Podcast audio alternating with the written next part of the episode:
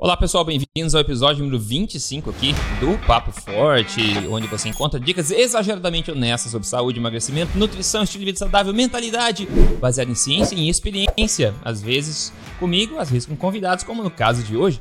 E este é o primeiro episódio que a gente vai falar sobre jejum intermitente. A dieta do jejum intermitente?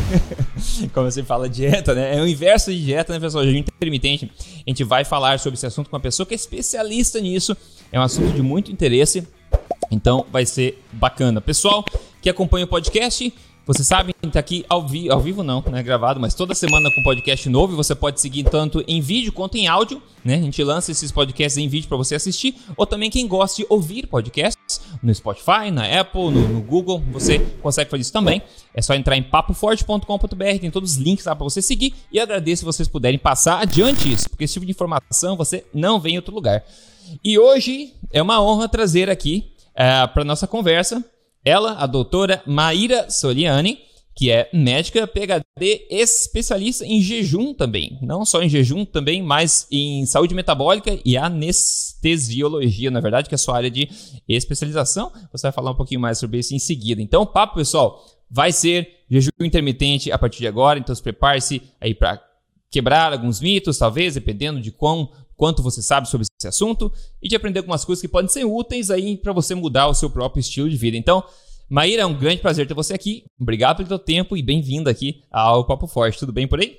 Tudo ótimo, Rodrigo. Agradeço pelo convite. É um prazer estar aqui. Uma honra para mim. Que ótimo. Conta pra gente então, eu falei que você é boa médica, PhD, eu imagino que você não se graduou em jejum intermitente, mas o que que te levou nesse caminho de anestesiologia e depois saúde metabólica e depois por fim se aperfeiçoar em jejum intermitente, se você puder colaborar um pouquinho com a gente. Então, anestesista se tem uma especialidade médica que se preocupa com jejum, são os anestesistas. Então, ele sempre fez parte hum. da minha vida, sempre foi a primeira pergunta antes de qualquer outra pergunta para a segurança dos pacientes.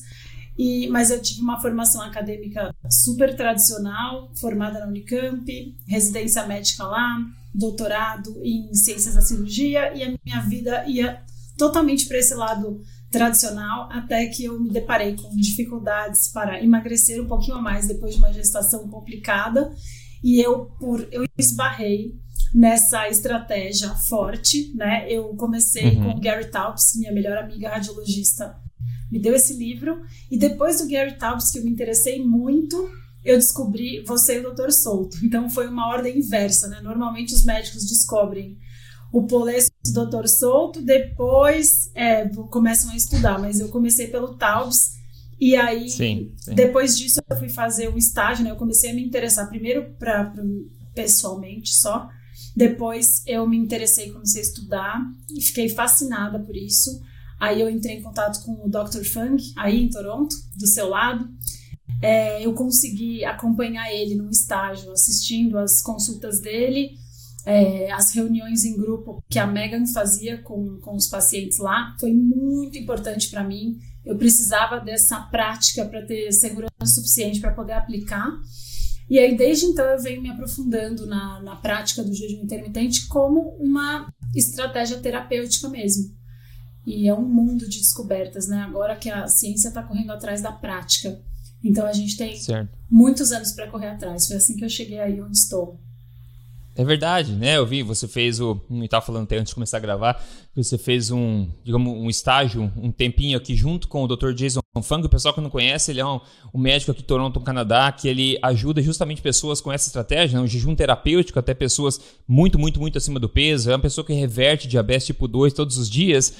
E tem gente que ainda diz que é impossível reverter diabetes tipo 2, é incrível.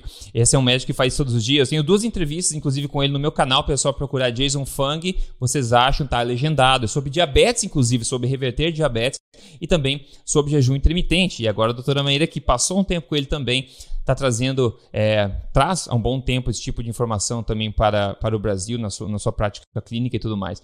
Uma parte que eu vi que você mencionou. Uh, acho que até na sua biografia, você falou que uma parte interessante, a gente fala sobre isso desde sempre, a gente falava no, no podcast Tribo Forte, que a educação em termos de nutrição na, na escola de medicina, na faculdade de medicina, ela realmente deixa muito a desejar. E você escreveu o seguinte, abre aspas, o que eu aprendi sobre alimentação em minha formação médica estava errado. Então, esse é um assunto sério, porque muita gente. Claro, é, aquela coisa falasse da, da, da, autoridade que a gente tanto fala, né? Eu acho que as pessoas deveriam de fato acreditar num profissional de uma área das quais elas não têm conhecimento. E no caso, o médico, o nutricionista, eles deveriam confiar naquela, naquela pessoa, né? E para seguir em frente com, com alguma mudança de vida. Só que quando a gente vê isso, a gente vê em tantos lugares, é incrível. Médicos vindo falar, pessoal, o estudo que a gente teve, o ensino de nutrição que a gente teve foi, foi X. E logo, logo que eu precisei começar a estudar, eu vi que aquilo, estava grande, na grande maioria errado. Então, como foi para você assim é, o, o, contraste entre a sua própria pesquisa depois de formada, para interesse próprio mesmo de emagrecer, de recuperar a saúde, lembrando aquilo que você aprendeu e talvez de colegas que tenham levado isso adiante sem questionar, assim, como é que você, digamos, lida com essa, com essa questão? Então, é muito difícil para a gente, né? Eu digo que a gente tem aqueles estágios como médico quando se depara com esse tipo de informação que transforma a saúde mesmo. Eu comecei testando em mim, eu comecei a ler o livro do Gary Taubes, como tinha muita referência, eu já falei, nossa, eu já vou começar enquanto eu leio, porque eu não consigo parar de ler esse negócio. E aí, uhum. é, primeiro, quando você testa em você e a fome vai embora, é um pouco chocante. Aí você se interessa e fala: Meu Deus, esse negócio é diferente do que eu já fiz a vida inteira. E olha que eu sempre me preocupei. Com uma família com histórico de diabetes tipo 2, a alimentação sempre foi algo que realmente me preocupava. Eu achava que era a genética, a gente não podia escapar dela. E eu achava que eu tinha o meu dia marcado para o diabetes tipo 2. Então foi muito marcante para mim. Só que chega uma hora que a gente começa a ficar até um pouco revoltado, porque a gente começa a pensar nos nossos parentes em certo. todos os pacientes que a gente orientou ao contrário. É, eu mesmo, assim, nos próprios familiares falava, gente, tem que comer de 3, 3 horas, o metabolismo de vocês vai cair. E eu realmente, assim, é, você se sente uma fraude. Fala, nossa, que horror, eu fiz tanto mal para tanta gente. E vira até uma motivação para a maioria dos médicos que estão agora do nosso lado, né, do lado de cá, Lá da ciência. quem acordou e resolveu reconhecer os erros e correr atrás do prejuízo e tentar espalhar essa notícia para o maior, maior número de pessoas. É, então, é um processo difícil mesmo, que envolve bastante negação no começo. Primeiro você duvida de tudo, depois você começa a desconfiar, mas testa. Depois, em você, é inegável o que acontece. E aí você começa a realmente abrir a cabeça e aí entra numa fase que você começa a duvidar de tudo para médico mesmo. Você fala, putz, agora eu já não uhum. sei mais nada, eu não acredito em mais nada, vou ter que começar a estudar sob outra lente, tudo de novo. Porque as, as evidências a gente não aprende a estudar de uma maneira honesta. Né? Isso tem o, o curso do José Neto, que eu achei maravilhoso. Pegou um cara talentoso para ensinar a estudar os estudos de uma maneira honesta e, e assim com um ponto de vista científico mesmo. Eu tenho doutorado, então assim, não é que eu não estudo, né? Eu sempre me envolvi com o estudo, sempre gostei disso, sempre gostei da área acadêmica. E depois de tudo isso, aconteceu exatamente o contrário. Eu saí da universidade, né? Eu que sempre quis carreira acadêmica, doutorado, sempre foi importante para mim. Hoje em dia, eu não acho que o caminho que a gente tem seguido como médico, isso é igual no King's College, é em Harvard e é aqui. Isso todas as faculdades de medicina têm em comum. Muito pouco estudo sobre nutrição, a gente não estuda saúde, a gente só estuda doença e, especialmente, a gente dá enfoque nas que existem medicações para tratar. O que não existe medicação é um pouco ignorado, do tipo, ah, isso daí não tem o que fazer, tipo esteatose hepática. Nossa, uhum. ainda, ainda não tem. Eu lembro, eu lembro na faculdade de ver um ultrassom com bastante esteatose, esteatose grau Sim. elevado já. Eu nunca me esqueço. Falei, ah, o que, que dá para tratar tal? Não, não, isso daí deixa, é normal, só mandar o paciente emagrecer. Do tipo, não tem o que fazer. Então, o nosso interesse para a saúde é muito virado. E a gente tem um, um trabalho enorme para fazer. E o meio acadêmico, assim, vou, vou ser sincera, isso me mudou muito. É, não só os meus hábitos alimentares, mas toda a minha vontade. Assim, eu acho que hoje em dia o trabalho que a gente faz em rede social é mesmo muito maior do que tentar atingir os pacientes mudando guideline de, é, guideline de hospital, de ambulatório, uhum. etc. Então, assim, é uma angústia mesmo. Aprender é angustiante. Mas eu acho que esse novo caminho que o meio digital está nos permitindo está realmente fazendo uma grande revolução aí. Com certeza. Eu, eu aplaudo você pela, pela atitude. Eu acho que se mais médicos fizessem o que você fez, de é primeiro duvidar, mas depois chegar num ponto que você começa a aceitar que existe alguma coisa estranha e você começa a cavucar no mesmo buraco, você não ignora o buraco. Você começa a cavalgar e você começa a entender e você, nossa, caramba, e você começa a questionar tudo com outros olhos, como você bem disse. E muita gente, infelizmente, fica presa naquela, nossa, eu jamais posso dizer que tudo aquilo que eu contei para meus parentes estava errado ou não estava necessariamente completamente certo, e você gasta o resto da sua vida tentando proteger uma coisa que você sabe que, que não era verdade. Isso é uma dor que eu acho que é maior do que a dor de dizer, ups, eu aprendi errado e resolvi me atualizar e a verdade é, é outra, né?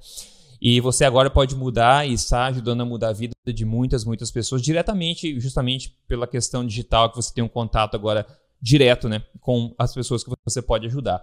E você falou bem na questão de esteatose hepática, diabetes tipo 2, na próprio câncer, todas essas doenças crônicas que são extremamente comuns hoje, eram extremamente raras antigamente, todas elas geraram uma indústria gigantesca em torno delas. Indústrias que adivinha, se você curar a doença ou diminuir a doença, essas indústrias vão sumir. Significa milhares de empregos, milhares de medicamentos, milhares de coisas nesse sentido. Então, digamos que a indústria não, tá, não é a mais interessada em realmente ajudar a diminuir isso, mas em tratar de preferência, né?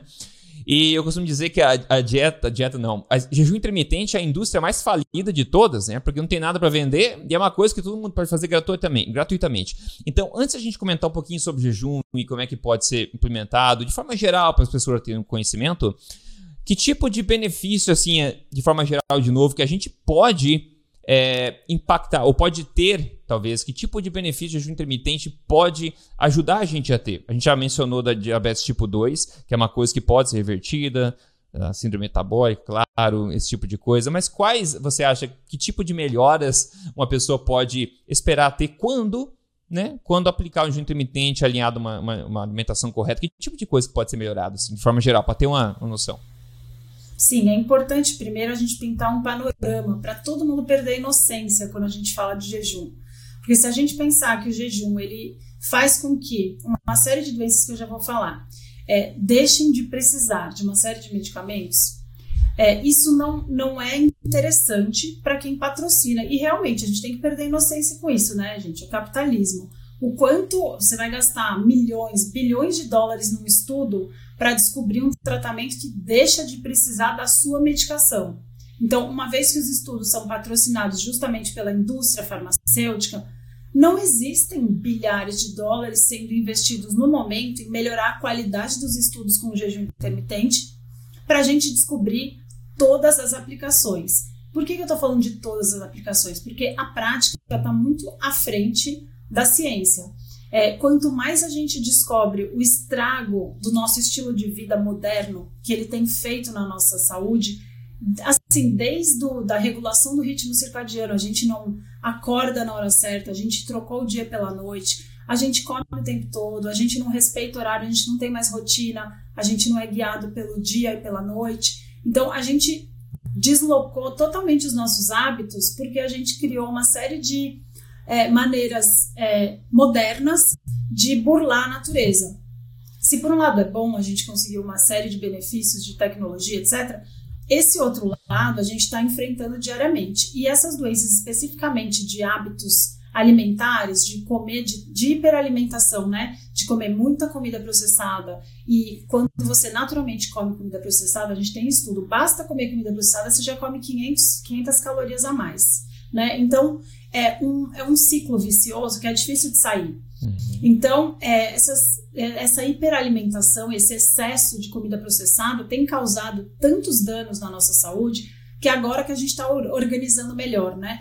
Ah, se a gente pensar no jejum como um antídoto para todos esses hábitos que despertam a hiperinsulinemia, o excesso de insulina, com maus hábitos, então a gente come várias vezes ao dia, comida ultraprocessada, deixa de comer comida de verdade e troca o dia pela noite. Basicamente, só isso já desregula totalmente todos os nossos sistemas fisiológicos, porque a gente precisa ter uma regulação. Uhum. As nossas células não trabalham ao léu é, totalmente desgovernadas e funcionam de qualquer jeito. Elas precisam de uma regulação. E a gente tem duas regulações principais.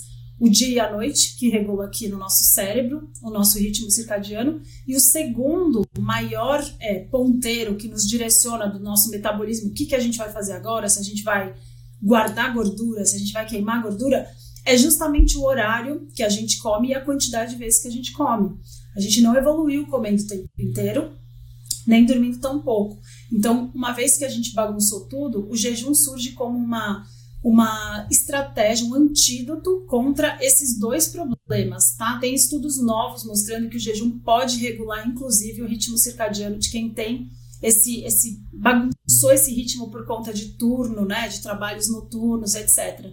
Então, não só o dia e a noite, como o horário da alimentação, pode voltar a regular e melhorar vários processos fisiológicos. Quais são esses? É, todos os relacionados a excesso de insulina, então, diabetes tipo 2, obesidade, principalmente a gordura ao redor do abdômen, né, um abdômen aumentado, então você não precisa nem ser obeso, pode ser sobrepeso, só que esse sobrepeso acumulado em volta da sua da, da região abdominal, do seu umbigo, ele já é um indício bem importante de hiperinsulinemia, é, diabetes tipo 2, esteatose hepática, então pré-diabetes, lógico, entra nessa lista, é, síndrome dos ovários policísticos, é, gota, hiper, hiperuricemia. Daí a gente está vendo cada dia mais é, doenças que estão relacionadas ao excesso de insulina.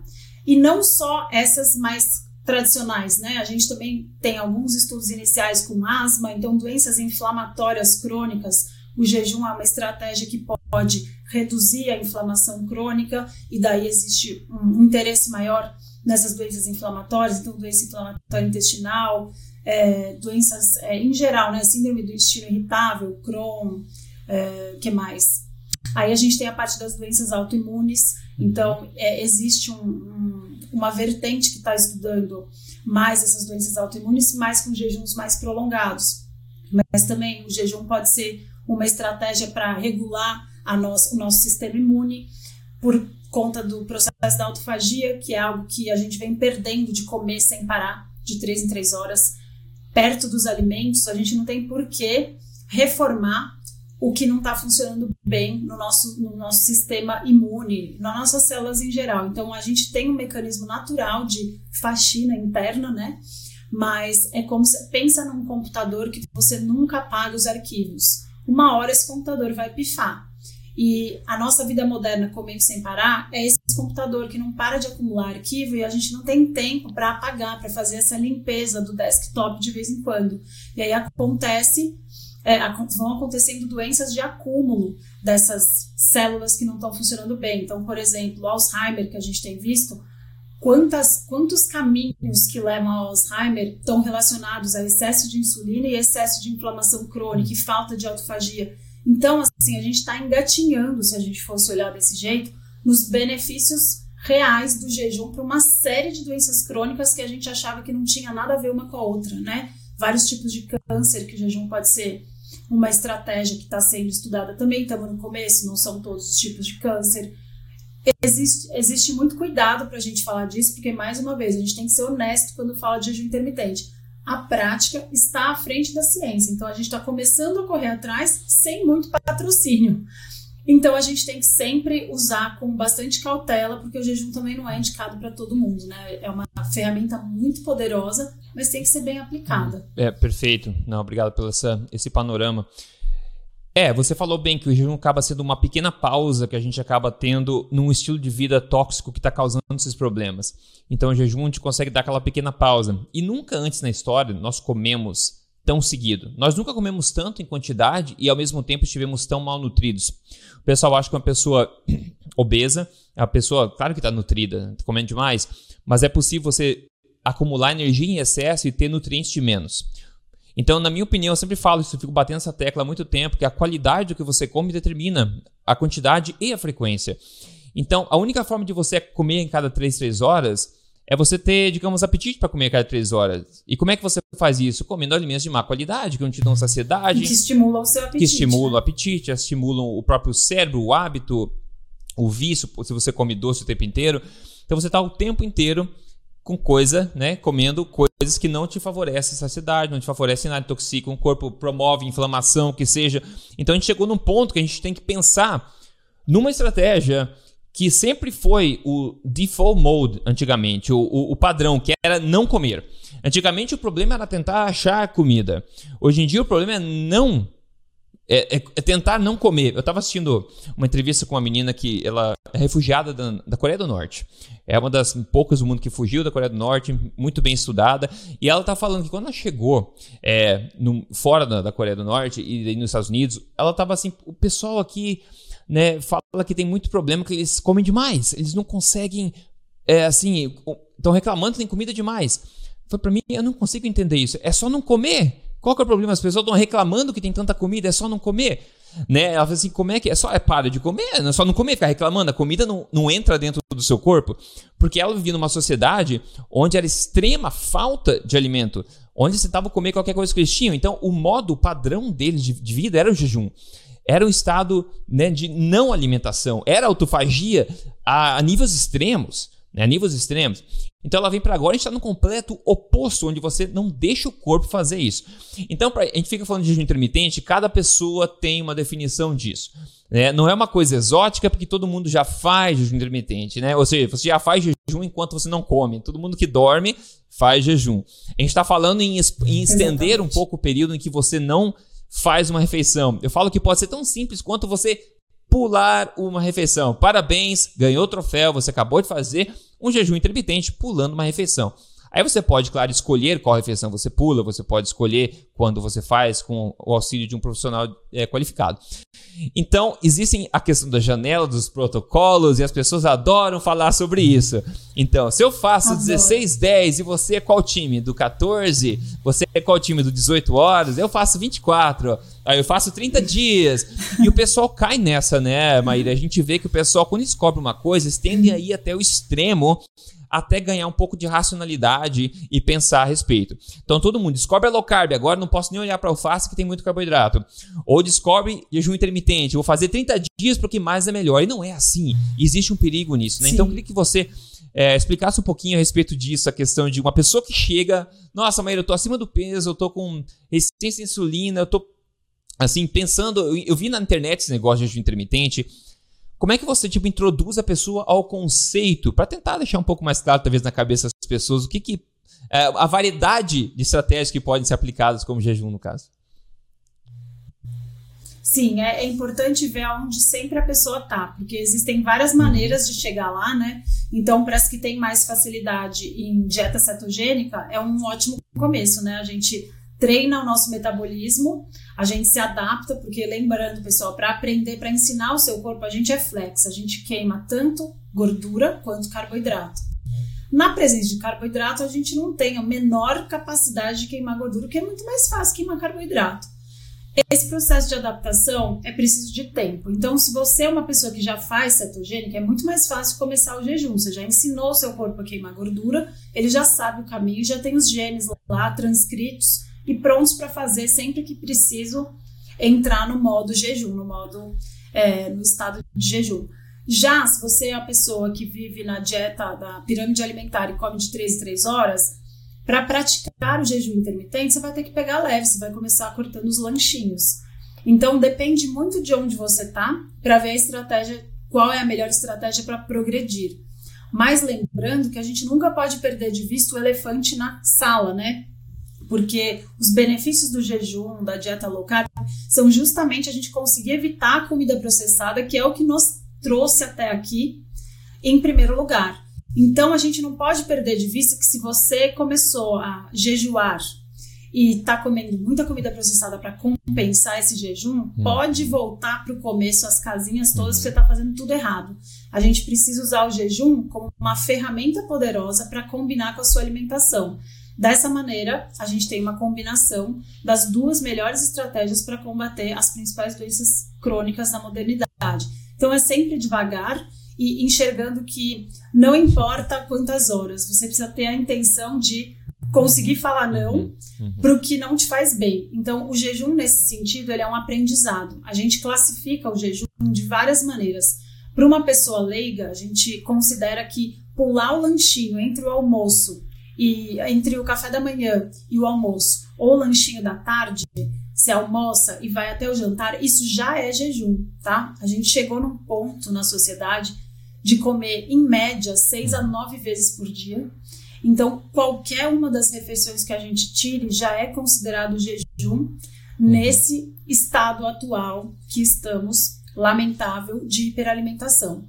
Isso é uma definição é, para os leigos, né? Então, qualquer período que você está sem se alimentar, você já começou o jejum intermitente. A gente pode classificar de outras maneiras, as maneiras mais que a gente usa em estudos, né? Então, a gente considera os, o estágio inicial do jejum, teoricamente começaria por volta de seis horas depois da última refeição, que é o momento que você já usou toda a energia dos alimentos que foi prontamente digerida, e agora começou a usar os seus estoques de açúcar. Lembrando que depois de seis horas sem se alimentar, você ainda está consumindo açúcar, só que é o açúcar guardado no seu fígado. Então, é o início do jejum a partir de 6 horas mais ou menos do estado alimentado. E aí a gente considera entre 6 e 24 horas mais ou menos a janela restrita de alimentação, que para quem não conhecia, é justamente ainda comer algumas vezes por dia, mas você vai restringir essa janela alimentada. Ou seja, você vai passar mais tempo sem colocar nenhum alimento na boca, só consumindo bebidas não calóricas e eventualmente vai abrir essa janela e se alimentar essas horas que sobram, hum. a gente chama né, do, do, janela restrita. Então, igual o Rodrigo falou, 16, 8, né? 16, 8 seriam 16 horas sem se alimentar. Lembrando que a gente sempre usa uhum, o sono uhum. como um, uhum. um, um, amigo, né? A gente inclui as horas do sono aí. Isso se você não acorda no meio da noite para comer. Né? Então a gente usa esses horários do sono e emenda até, por exemplo, você não toma o café da manhã, você tomou só um chá, um café, você, na hora do almoço, abre a sua janela e aí você permaneceu 16 horas em jejum e o restante das 24 horas, as 8 horas que sobraram, a gente considera a janela alimentada. Então, esse é um protocolo inicial da janela restrita de alimentação até 24 horas. Depois disso, a gente começa a chamar mais de jejum intermitente, são os jejuns intermediários aí, entre 24, 36, 48, que são uhum. os mais seguros e da, assim, da minha escola do Dr. Fung são os mais seguros em termos de risco-benefício para médico usar e são factíveis, dá para ser repetido semanalmente ou mensalmente, dependendo da indicação. Eles são bem práticos e seguros para serem aplicados no dia a dia. Depois de três dias, a gente já considera os jejuns um pouco mais prolongados. Lembrando que na literatura médica não existe uma classificação estanque, por isso que a gente varia tanto na hora de falar. Uhum. Ah, eu uso esse termo ou não. É mais ou menos um termo guarda-chuva, né? A gente inclui vários tipos de jejum, verdadeiro e não. Existem muitas coisas diferentes aí para a gente falar de jejum. Mas é uma bagunça se a gente for resumir em termos de estudo. A gente não consegue pegar sete estudos e comparar perfeito entre eles os resultados, porque cada um usa de um jeito então, de um jeito popular e leigo, é o samba do crioulo doido dos, dos protocolos. Então é difícil comparar os benefícios entre os estudos. É, para uma pessoa que está nesse estado que você comentou de comer a carne entre 3 horas, ou está acima do peso, está com problemas nos exames, qualquer movimentação em direção a uma extensão de uma janela sem alimentar poderia ser positivo, né? E muita gente, também você deve ouvir isso direto, fala, ó, oh, eu até tentei fazer jejum. Eu pulei o café, eu pulei o almoço, ó, eu senti com dor de cabeça, eu quase desmaiei, me senti mal. Eu costumo dizer que se você não consegue ficar, digamos, oito horas sem comer, sem ter baixa pressão, sem dar dor de cabeça, sem, sem se sentir mal, isso é, um, é uma boa motivação para você começar a olhar com mais carinho para sua alimentação. Nós, seres humanos, como a gente acabou de falar, o estado default, né, o estado padrão, é o estado não alimentado, porque só hoje que a gente tem a luxúria de poder ir no mercado e comprar as coisas, né? A gente, antigamente, não sabia se comia hoje, se comia quinta-feira que vem, vai ter almoço quando na sexta.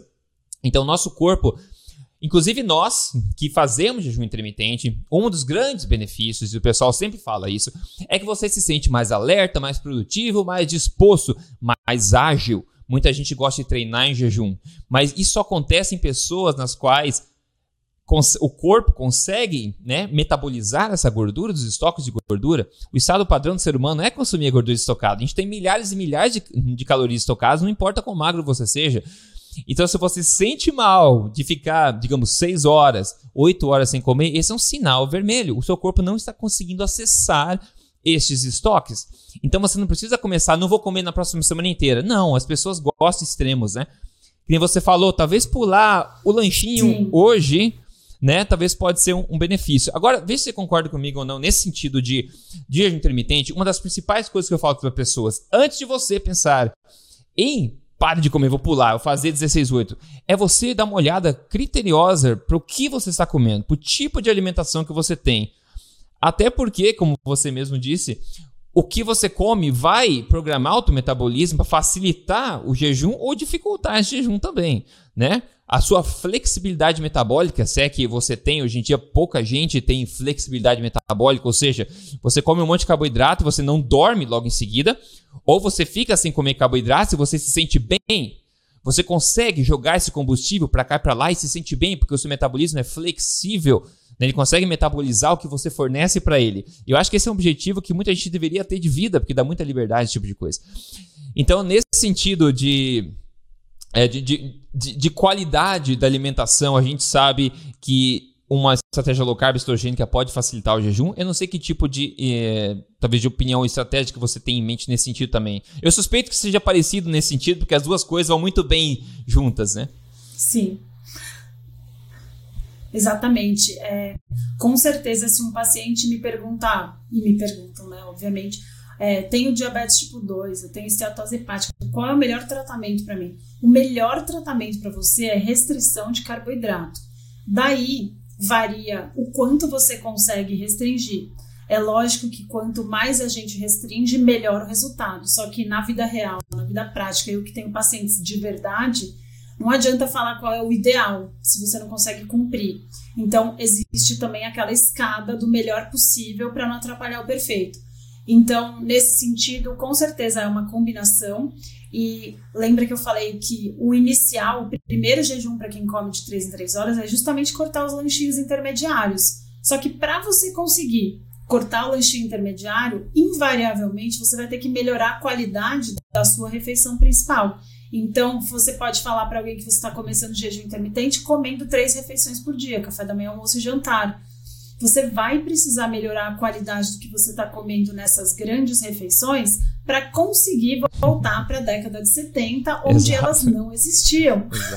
Quando a gente melhora a nossa qualidade, a gente deixa de precisar desses produtos que criaram e introduziram na nossa cultura alimentar de um jeito tão eficiente que hoje em dia a gente enxerga eles como essenciais e eles não são essenciais a gente nunca pode esquecer do passado para sempre aprender. Então, o normal não é comer várias vezes ao dia.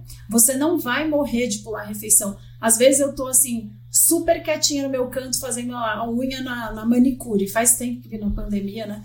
Mas vira e mexe falava assim, ai, ó, aquela lá é médica do jejum, vai lá falar com ela. Eu não, não, não, não precisa falar comigo, não, só, só quem quer.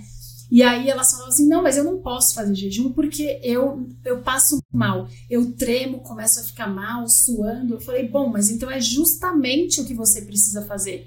É, esse é um sinal importante. Se você que está nos escutando agora acha que não pode porque você treme, tem su sudorese, né, sua frio, batedeira no peito, se sente mal e precisa comer logo, você tem um sinal de resistência insulínica e precisa tratar. E justamente a combinação entre restrição de carboidratos, seja ela cetogênica, low carb moderada, palio, qualquer coisa que tire comida processada, especificamente carboidrato, associada ao jejum, é um tratamento eficiente para esse tipo de, de problema da hiperalimentação. Com certeza. Eu acho que esse é um teste muito legal que a gente podia incentivar as pessoas a pensarem a respeito. De novo, isso aqui é um podcast, isso não é prescrição médica de forma alguma. Sempre faça modificações com o auxílio do teu profissional de saúde, qualificado de preferência competente.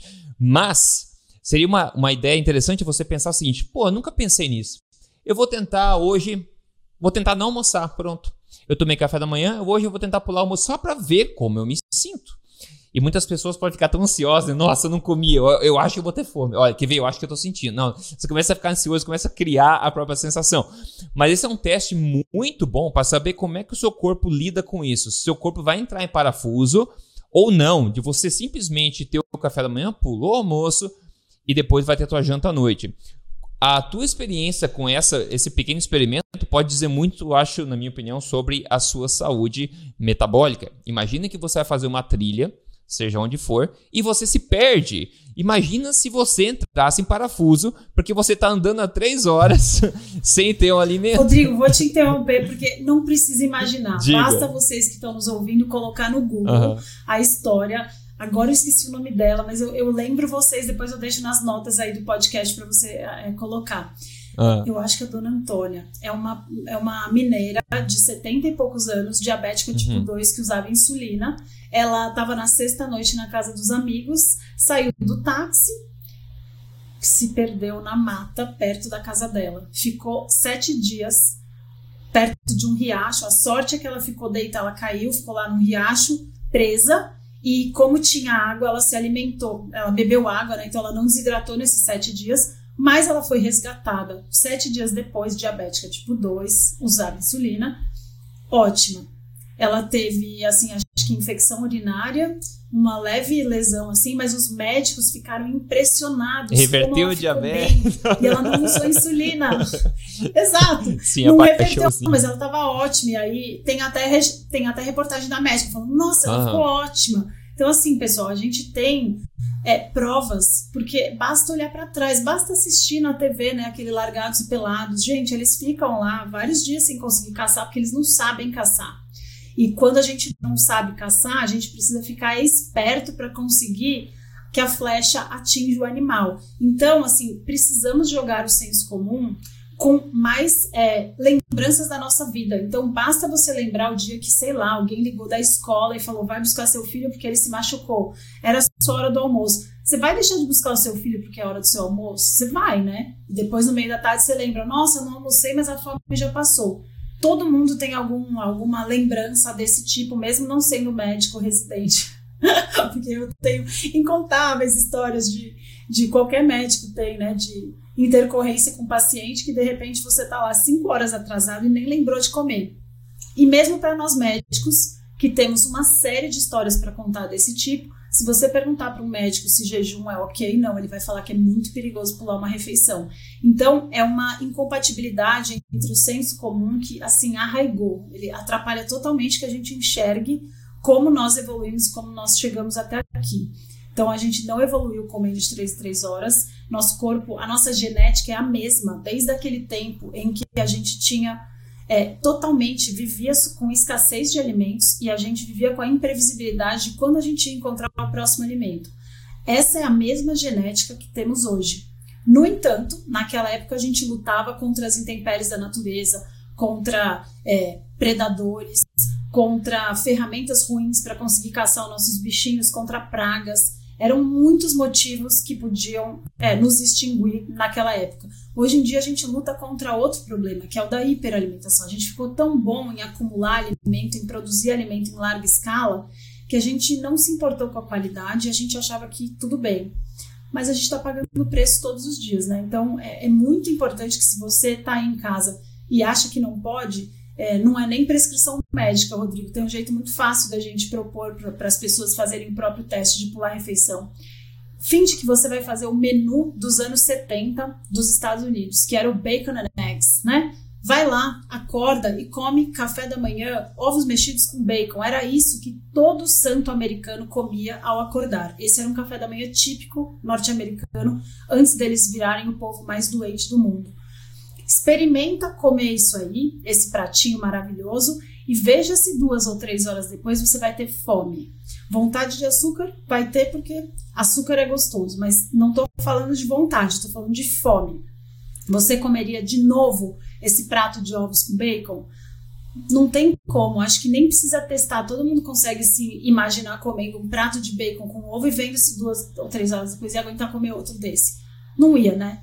Então, é uma questão, assim, é um teste muito fácil de fazer e para quem tem pré-diabetes é muito legal fazer esse teste. Num dia você faz o café da manhã dos anos 70, testa a sua glicose do sangue e no dia seguinte você faz o café da manhã dos sucrilhos com leite. Testa a diferença na sua glicemia de jejum uma hora depois desses dois, você não precisa de ninguém para te contar. Testa em você. Esse é, é o melhor verdade. jeito. Com certeza. É interessante que a gente foi. A gente está ainda sendo programado para tentar nos alienar da nossa própria história evolutiva. É incrível, Sim. assim, como a gente aprende é, desde criancinha a ignorar nossos instintos, Ah, se uma coisa é boa, tem que fazer mal, né? Uma coisa ser saudável tem que ser ruim pra caramba, tipo suco verde. É, que é uma coisa que todo mundo detesta. Claro, se você colocar fruta dentro, tudo bem, mas suco é, verde. Se você bater um abacaxi inteiro lá, ele é, fica uma delícia, né? Que nem, que nem, a gente falou, né? É, é, não é suco verde, é suco com verde, né? E as pessoas, as pessoas se enganam com isso. Você põe limão, gengibre, não sei o que, eritritol, fica uma delícia, né? Duas maçãs inteiras. Duas né? maçãs inteiras, suco verde, aham. Uhum. Mas então a gente começou a aprender né, a ignorar nossos instintos, a nossa própria evolução, e esqueceu que agora, como você falou, na década de 70, a gente tem estudos mostrando isso, era padrão se alimentar três vezes ao dia. Nossa, que conceito extraterrestre! Três vezes ao dia, sem lanches? Mas como é que você consegue ficar acordado no trabalho? E antes disso, as pessoas às vezes faziam menos até as pessoas que trabalham em fazenda, que não estão em escritório. Então você fazia menos que você como você bem disse, é imprevisível quando você pode sentar para ter uma refeição. Hoje a gente tem o privilégio de fazer esse tipo de coisa. Eu mesmo como duas vezes ao dia. Rodrigo, mas você com fome? Não. A melhor forma de você fazer jejum é não tendo fome. Então o primeiro objetivo é não ter fome. Se eu estiver morrendo de fome, não pode ser bom para mim fazer jejum porque ele é um estresse adicional que eu tô colocando em cima de um corpo que já está estressado. Então, às vezes, você falou bem no comecinho, a pessoa tem uma alimentação ruim, tá inflamada, tá com pré-diabetes tá estressada e ela vou fazer esse jejum, ela se sente mal, se estressa ainda mais, isso acaba potencialmente até piorando a situação dela, porque o primeiro passo é você reorganiza a casa primeiro, né? O que você está comendo vai facilitar a tua vida no jejum depois. E simplesmente voltar a comer como o pessoal comia na época, onde a maioria era saudável, que conceito, né? Imagina só. Será que a gente deve comer como é dito pra gente comer hoje, onde 80% 88% da população americana é metabolicamente doente. 88%, ninguém acredita nisso. 12% são metabolicamente saudáveis. Será que a gente deve comer mais como eles? Ou voltar a comer como década de 70, como antes ainda, onde eventos cardíacos eram extremamente raros, câncer era raro, obesidade era raríssima, diabetes tipo 2 acontecia em crianças somente. Né? Tanto que o nome fala Adult Onset Diabetes, né? É, nossa, agora tem uma diabetes que acontece né, em, em, adultos, de, é, desculpa, de, de criança, não falei errado. Hoje em dia tem diabetes em criança, antigamente era só em adultos, mas era raro também. Era mais comum diabetes tipo 1, né? Que é um, é um problema mais sério pancreático de produção de insulina. Só que hoje em dia a gente está aí com quase todo mundo, é, metade da população com diabetes, mais que metade da população obesa. Será que a gente deve continuar Crianças fazendo? Crianças com gordura no fígado, aumentando o número de transplante hepático. Imagina. Transplante de fígado, gente. Eu, como anestesista, não tenho uma cirurgia maior que transplante de fígado em crianças, uhum. de tanto açúcar. Então, porque criança a gente tem certeza que não consome álcool, né? Então, o único jeito da gente pensar em esteatose hepática é realmente excesso de frutose. Então, imagina crianças de 5 anos precisando de um fígado novo. É, isso é. Né? Qual é é crítico, coisas é que não existiam antigamente, né? Então, Sim. a gente fala de jejum, o pessoal fica motivado, beleza. É, entendi que eu posso pular uma refeição, ver como é que eu me sinto, depois conseguir mais informação sobre isso, ver o material da, da doutora Maíra. Eu tenho vídeos de sobra sobre jejum intermitente também no YouTube. Vejam, tentem fazer isso. Agora, Maíra, qual que é a forma errada de fazer jejum intermitente, na tua opinião? Já para a gente tentar evitar que, a, que, as pessoas talvez cometam erros, são típicos é, de elas caírem assim, de, uh, enfim, caírem ao tentar o jejum intermitente. O que, que você acha que podem ser uh, potenciais problemas de uma pessoa que não conhece o assunto, mas que vou tentar e acaba lendo por aí acaba talvez caindo numa armadilha que pode ser facilmente evitada? Olha, atropelar é, as, as horas, é aquela adaptação que eu falei que é tão importante. O seu corpo está preso no modo comer de 3 3 horas há quantos anos? Se pergunte isso. Há quanto tempo você vem acumulando sem parar? Porque quando a gente come comida processada o tempo inteiro, a gente está mandando um sinal para o nosso corpo que é acumule, acumule, acumule, acumule. Seu corpo não sabe mais usar os seus próprios recursos. Então, nesse momento, se você entrar direto, mergulhar de cabeça e falar, pronto, vou, vou sair de hoje e vou fazer um jejum de três dias, você vai se sentir super mal. E o que é o pior disso? Primeiro, é evitável. Segundo, se você se adaptasse antes, ia ser muito mais tranquilo.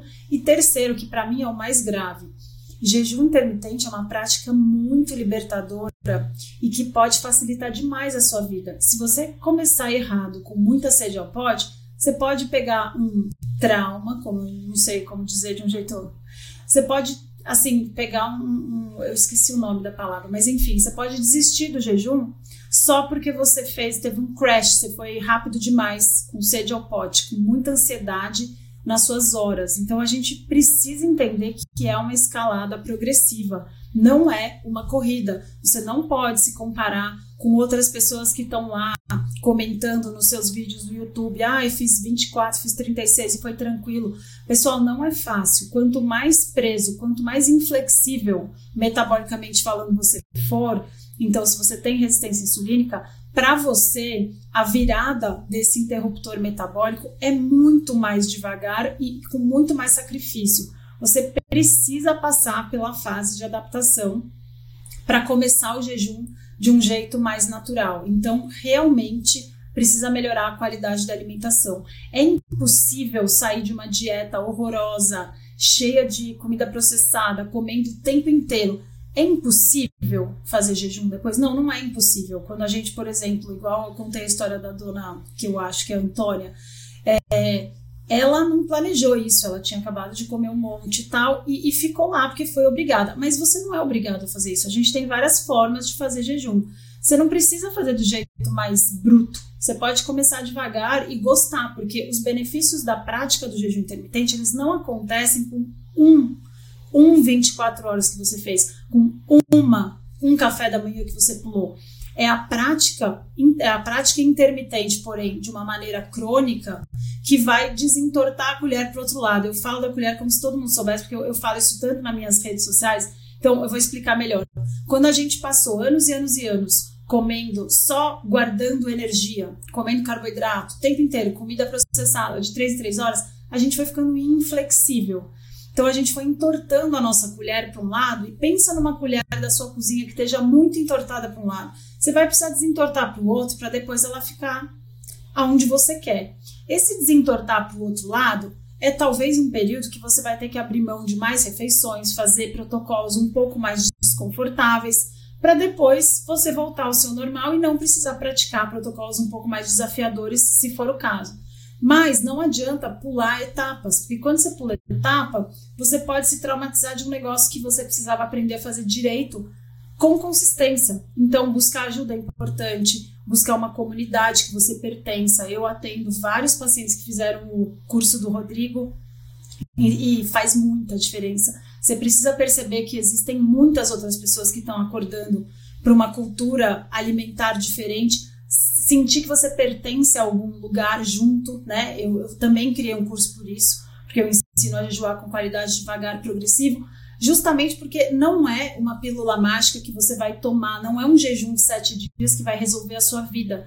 Então, do mesmo jeito que as pessoas buscam o santo graal, a pílula mágica, o, o creme emagrecedor, o chá que perde gordura, elas também buscam o jejum como uma prática única que vai resolver o problema de uma vez. Mas não, gente, ele é um antídoto contra anos e anos e anos de péssimos hábitos. Contra anos e anos de péssimos hábitos, a gente tem que esperar que a gente vai levar alguns anos para combater. E digo que a natureza é maravilhosa. A gente vê isso no consultório com esteatose hepática, com gordura no fígado. A gente vê pacientes com gordura no fígado, assim, graus avançados, esteatohepatite, inflamação importante, quase fibrose, quase cirrose hepática.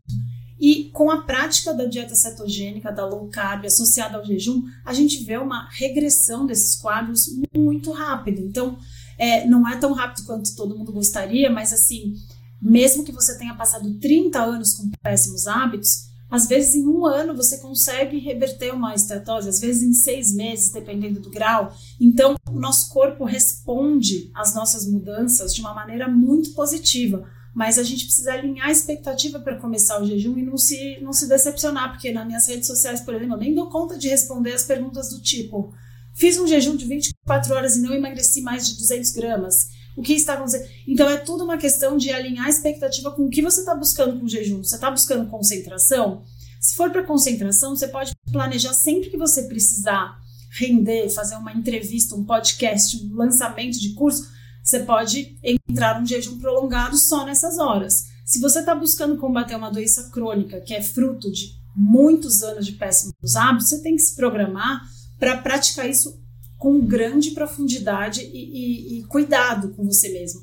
E para ficar suave e agradável, porque pensando em hábito, Nós, seres humanos, não repetimos hábitos que a gente acha desagradável. Você pode fazer por um mês, mas você não vai conseguir incluir na sua vida como algo que você pratica como estilo de vida e tem prazer com isso. Então, é muito mais importante é, adentrar essa prática com consciência, sabendo onde você está, indo no passo a passo. É muito mais importante começar devagar para garantir o sempre do que ir de uma vez e voltar de uma vez. Não, perfeito. Uma dietinha do verão. Muito bom, muito bom. E é, o principal acho que é uma habilidade que uma vez que você entende e consegue aplicar isso no seu estilo de vida, sem aquela pressão que tem que fazer esse protocolo ou outro, é uma habilidade que te dá liberdade alimentar, que eu falo no meu livro o tempo inteiro, liberdade alimentar. Imagine você ter liberdade de, ah, não vou comer, ou fui fazer uma viagem de avião, os caras só servem porcaria, meu, vou ficar lendo, Nossa, ouvindo a minha música, verdade. vou pular aquela, aquela viagem, aquela comida, já fiz isso várias vezes. Ah, mas vai ficar com fome. E o povo acha no avião que tá ajudando, né? Acordando a gente. É, é ajuda. tão brava. E o problema. Desgraçado, de... ele queria acordar. É, agora fica difícil, né? Porque no avião você sente aquele cheiro que invade a cabine inteira. Então, por mais que você não esteja com fome, só aquele cheiro acaba, né, ativando nosso cérebro. Opa, tem comida, tem comida. E você, ao ter essa liberdade e saber que você pode contar com isso, isso te dá um poder muito grande de você poder andar pela sua vida, tendo esse controle sobre a sua alimentação e não deixando a gula ficar no seu controle. E também lembrar que é nos momentos que a gente não está comendo que o corpo exerce o grande poder dele de recuperação, de autocura.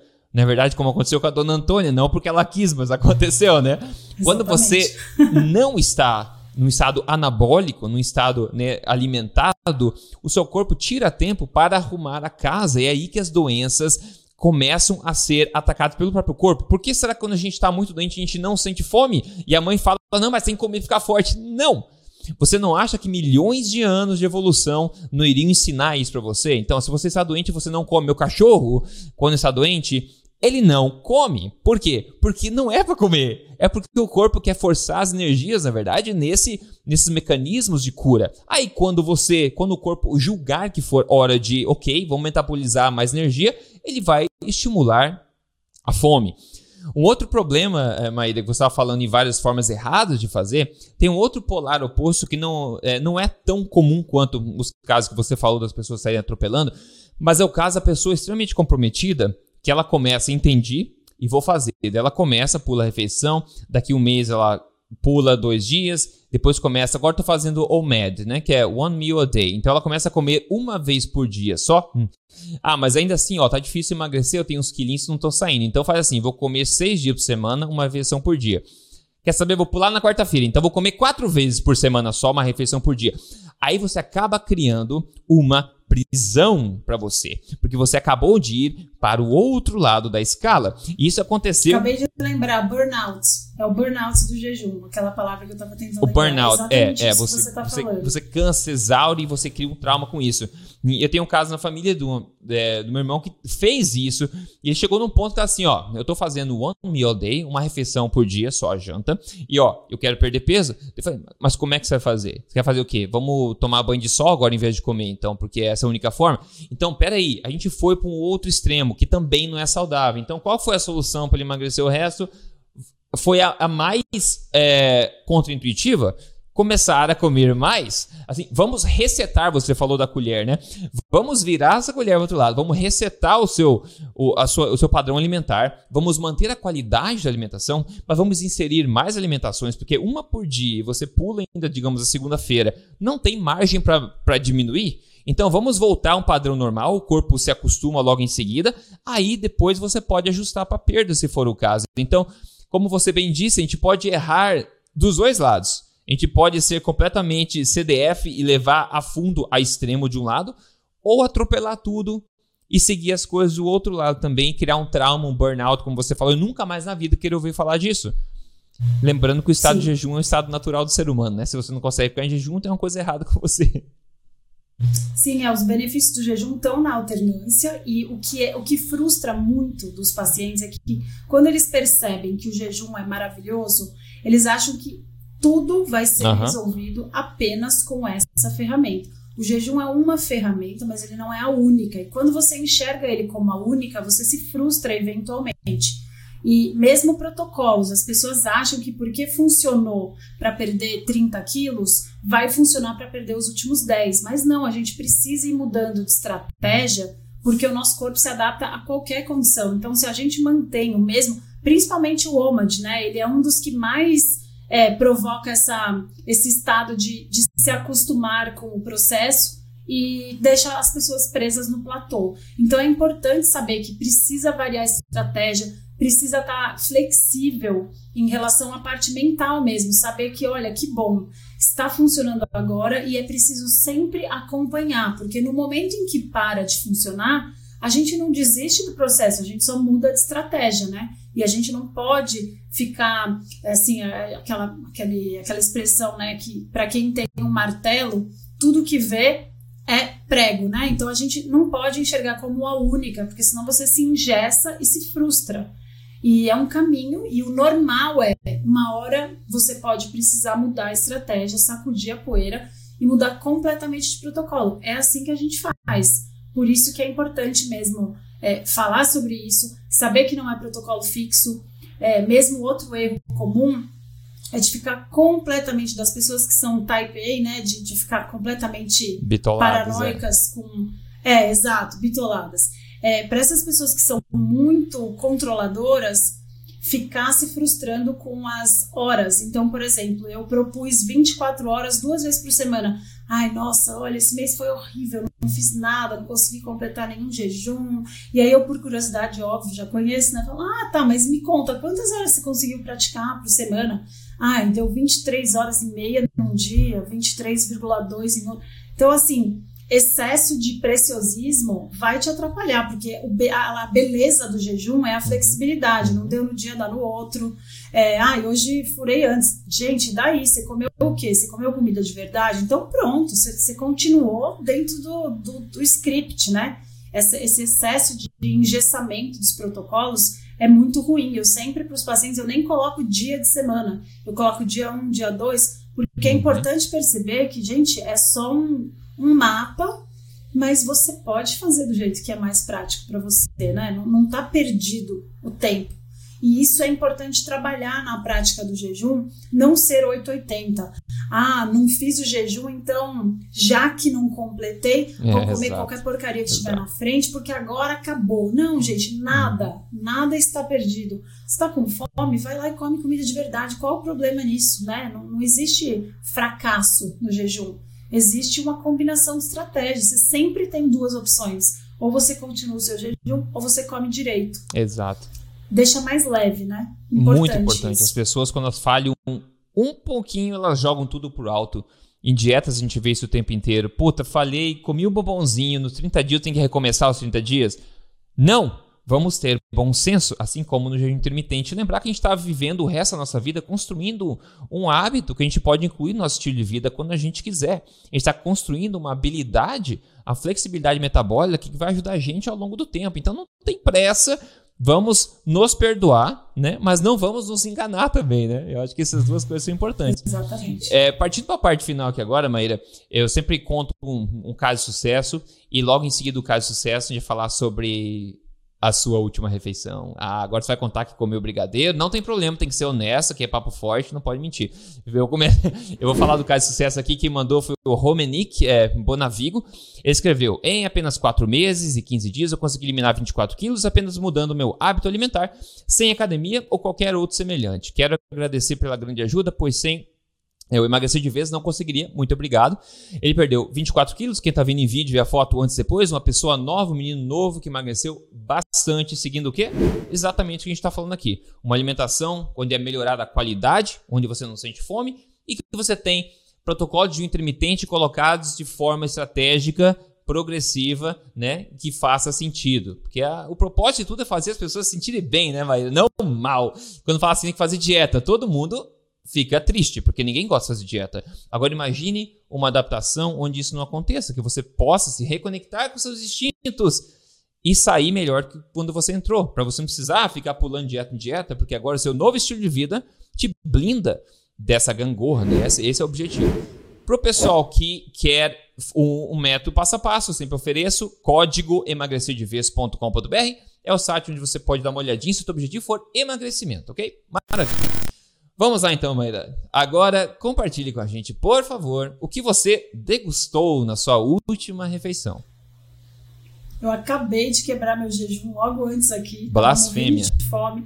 Comi uma cama de, de couve-flor como base, porque eu adoro hum. estrogonofe. E eu sentia muita falta de um arroz. Então, achei a solução. Eu ponho o couve-flor do jeito que tá cozidinho. Então, eu comi isso com um pouco de carne moída ainda. E tô aqui, com água com gás. Tá com água. E quebrei o jejum de 24 Água horas. com gás que, quebra o jejum, Maíra?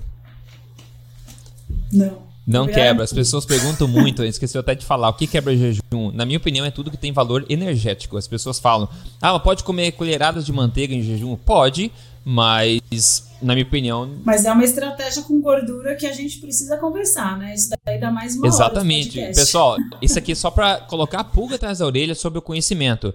Né? Tem os meus vídeos, depois vocês vão entrar na, na mídia social da Maíra também para conhecer um pouco mais. Vocês vão ver que você pode aprender muito mais de estudo antes de se aventurar. Então, existem vários protocolos de jejum, uns é, com gordura, outros sem gordura, uns são mais permissivos, outros são mais restritivos. Cada um pode ter a sua aplicação, né? Então você consumiu a sua, o seu estrogonofe low carb. Eu sugiro que na próxima vez, ao invés de um pouquinho de carne moída, você coloque um pouco mais de carne moída. Mas... Não, mas tinha muito frango. Ah, não, tá ótimo. O problema é não passar fome, exatamente. E porque quando você come, Exatamente. né? Quando você come alimentos nutritivos de qualidade, a, a saciedade, ela, a quantidade é autorregulável, né? Você não consegue comer é, demais. Está comendo, por exemplo, filé de salmão. Você come, come, deu a, o sinal, chegou. Se eu te oferecer que é outro filé, não. A mensagem é clara. Que é um brigadeiro? Ah, esse sim. Porque não é uma fome fisiológica, né? Sem fim. Tem Exatamente. outro estômago só para sobremesa. A gente sabe disso, né?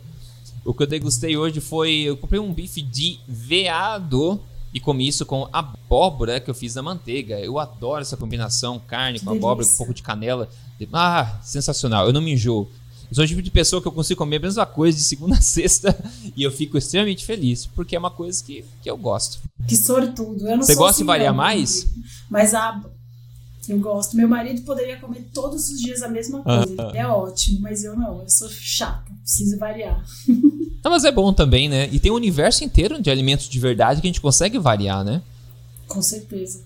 Quando eu tô querendo uma comemoração, eu tenho a minha comemoração low carb, que também é cabotiá, salmão e coalhada seca por cima. Hum, coisa hum. que eu mais hum. gosto. Esse é, meu, esse é o meu prato go-to. Sempre que eu tô querendo recompensas alimentares. Nossa, que recompensa é essa, hein? Você degusta aquilo, você fica extasiado porque é tão saboroso e ainda assim você ajuda a sua saúde. Que conceito estranho como se as coisas gostosas fizessem bem, porque elas fazem, né? Por isso que a gente gosta delas, não é verdade? É incrível. Exatamente. Incrível. E a última parte, uma dica exageradamente honesta sobre o assunto, sobre jejum intermitente. Você falou no começo, é, eu gostei muito da expressão, vamos parar de ser inocente, ou vamos quebrar a inocência a respeito de qualquer coisa, seja de mudança rápida, emagrecer em dois dias, seja de recuperar sua flexibilidade metabólica em 24 horas, seja de acreditar que existe o creme que vai te ajudar em tudo isso. Então, se você pudesse, assim, aquela dica, sabe aquela dica de mãe que fala assim, cara, eu não quero dizer, mas eu tenho que dizer, e a melhor forma de dizer é dizendo, entendeu? Não tem como dar a volta. Essa é a minha dica exageradamente honesta. Então, fala pra gente, Maíra, o que, que você acha que pode impactar tá, ou ajudar as pessoas? Forte. Eu sou exageradamente honesta. Ah, perfeito. É por isso que está aqui no Papo Forte. Melhor lugar para você se expressar, então. é isso aí. Então, pessoal, é importante saber que aprender a jejuar não é interessante para quase ninguém, só para você. Não é interessante para quem vende comida, não é interessante para quem vende remédio e não é interessante para quem vende soluções mirabolantes e pílulas mágicas. É frustrante para alguém que precisa ganhar dinheiro ouvir falar do jejum intermitente, mas para você é uma saída incrível de voltar para o passado e deixar o seu próprio corpo resolver os problemas desses péssimos anos de péssimos hábitos que são péssimos conselhos que a gente recebeu nos últimos vários anos e todos nós somos vítimas, mas você sabendo esse tipo de informação é muito interessante só para você. Então não espere os outros concordarem com você para você começar a mudar. Mude por você mesmo e espere os outros um dia acordarem. Não espere os outros mudarem, porque vai demorar. Bom demais. Muito bom. O pessoal tem que voltar e ouvir de novo, né? Voltar e ouvir de novo. As pessoas, às vezes, por própria insegurança, e qual que é a cura da insegurança? É conhecimento. Por isso que a gente falou, vá aprender, né? Tenha confiança no conhecimento que você está absorvendo. Se você tem insegurança e você se atreve a postar nas suas mídias que você vai ficar sem comer o almoço, você vai ouvir e você vai questionar esse seu hábito porque você não tem segurança que vem no conhecimento que você ainda não adquiriu. E também cuidado com esses aplicativos de jejum, eles podem ser muito úteis, só que eles incentivam a competição. Assim, você entra no, no entra no, no, aplicativo, você, nossa, a minha amiga está jejuando já há três horas mais que eu, e você não tem como acelerar o tempo de jejum, esse é o problema, né? Então você vai tentar bater, bater o dela. Então, semana passada que nem corrida, eu corri 5 km, correr 6, correr 7. Jejum não é corrida, né, Maíra? Não é corrida. Não, e prestar mais é atenção é no feedback que o próprio corpo dá, né? E menos o feedback que as outras pessoas te dão, porque elas com certeza não vão te motivar a continuar fazendo jejum, né? Com certeza, a gente tem que mais é ter. Ó, essa foi dica do Assim Malhotra, aquele cardiologista uhum. que mora no nosso coração. Ele falou: Ó, meu, você tem que desenvolver uma casca de rinoceronte. Casca grossa, meus amigos. Tem que saber jejuar, você vai ter que ter casca grossa, tanto porque não é fácil no começo, segundo que você vai ouvir um monte de abobrinha. Abobrinha não, porque é uma comida boa. Você vai ouvir um monte de porcaria e vai ter que aguentar um monte de péssimos conselhos de pessoas que estão paradas naqueles conselhos desatualizados da década de 70. Então, cresça uma uma rhino, uma casca é. bem grossa e comece a, a dar espaço para uma nova vida. Eu vou elogiar aqui o curso do Emagrecer de Vez, porque eu vejo na prática os pacientes que têm essa, esse background muito bem traçado e faz uma grande diferença. Nunca é, você vai se arrepender de aprender com informação de qualidade. Não dá para desver. Você, uma vez que enxergou, você pode até fazer errado, mas você nunca mais vai ser a mesma pessoa. Então, recomendo e, e, te parabenizo daqui pelo conteúdo de qualidade. Obrigado demais, Maria. É um, é um privilégio poder ouvir isso. Eu fico bastante feliz.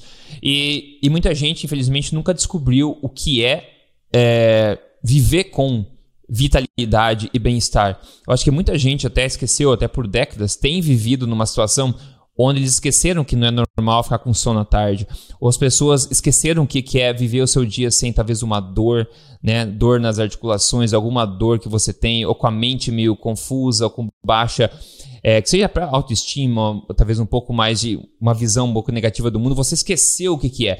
Então, quando você entra no grupo é, positivo, como o conteúdo que a gente está fazendo aqui, o teu próprio conteúdo, o meu conteúdo, o conteúdo das pessoas que a gente que elevam a ciência em nome de tudo, você começa a melhorar a sua vida. E a melhor forma de você incentivar essas pessoas que duvidaram de você lá atrás, ou as pessoas que estão receosas em seguir alguma coisa diferente, é você ser o exemplo da mudança. Isso é um clichê tão grande que é tão verdadeiro, né?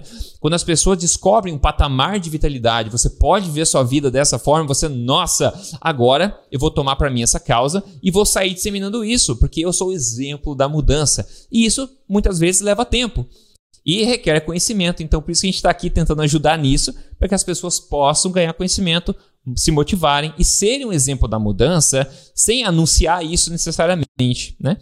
Então, essa é uma mensagem final que a gente tem aqui. E Maíra, por favor, colabore com a gente e diga onde as pessoas podem encontrar mais informação sobre você, sobre o seu trabalho, sobre jejum, que eu sei que você tem bastante sobre isso.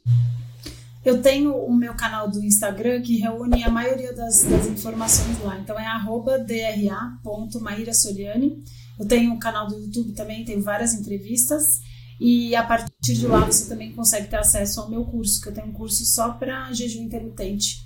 Tanto Perfeito. eu trabalho tanto os protocolos quanto a mentalidade por trás para você fazer o jejum de uma forma saudável, né? Sem competir. Per perfeito. As pessoas perdem muitas vezes para a própria cabeça antes de perder com, com o processo. É incrível, é muito importante, muito bom, muito bom demais. Maíra, muito obrigado então pelo esse papo de hoje. Acho que foi bem legal. Acho que deu para motivar o pessoal a entender um pouco mais sobre isso, deu para alertar sobre algumas potenciais armadilhas no caminho. Eu espero que a mensagem final tenha sido a que a gente quis passar, que as pessoas investirem num hábito, construir um superpoder da vida, reconquistar a flexibilidade metabólica, o poder de não comer o tempo inteiro e de, enfim, buscar viver com mais vitalidade, etc. Né? E o conhecimento de qualidade está aí. Então vão lá, pessoal, é, visitem lá a página da, da doutora Maíra, doutora Maíra Soliani, no Instagram, se procurar, vocês acham lá, para aprender mais sobre jejum. Então é isso. Obrigado demais, foi um papo bem legal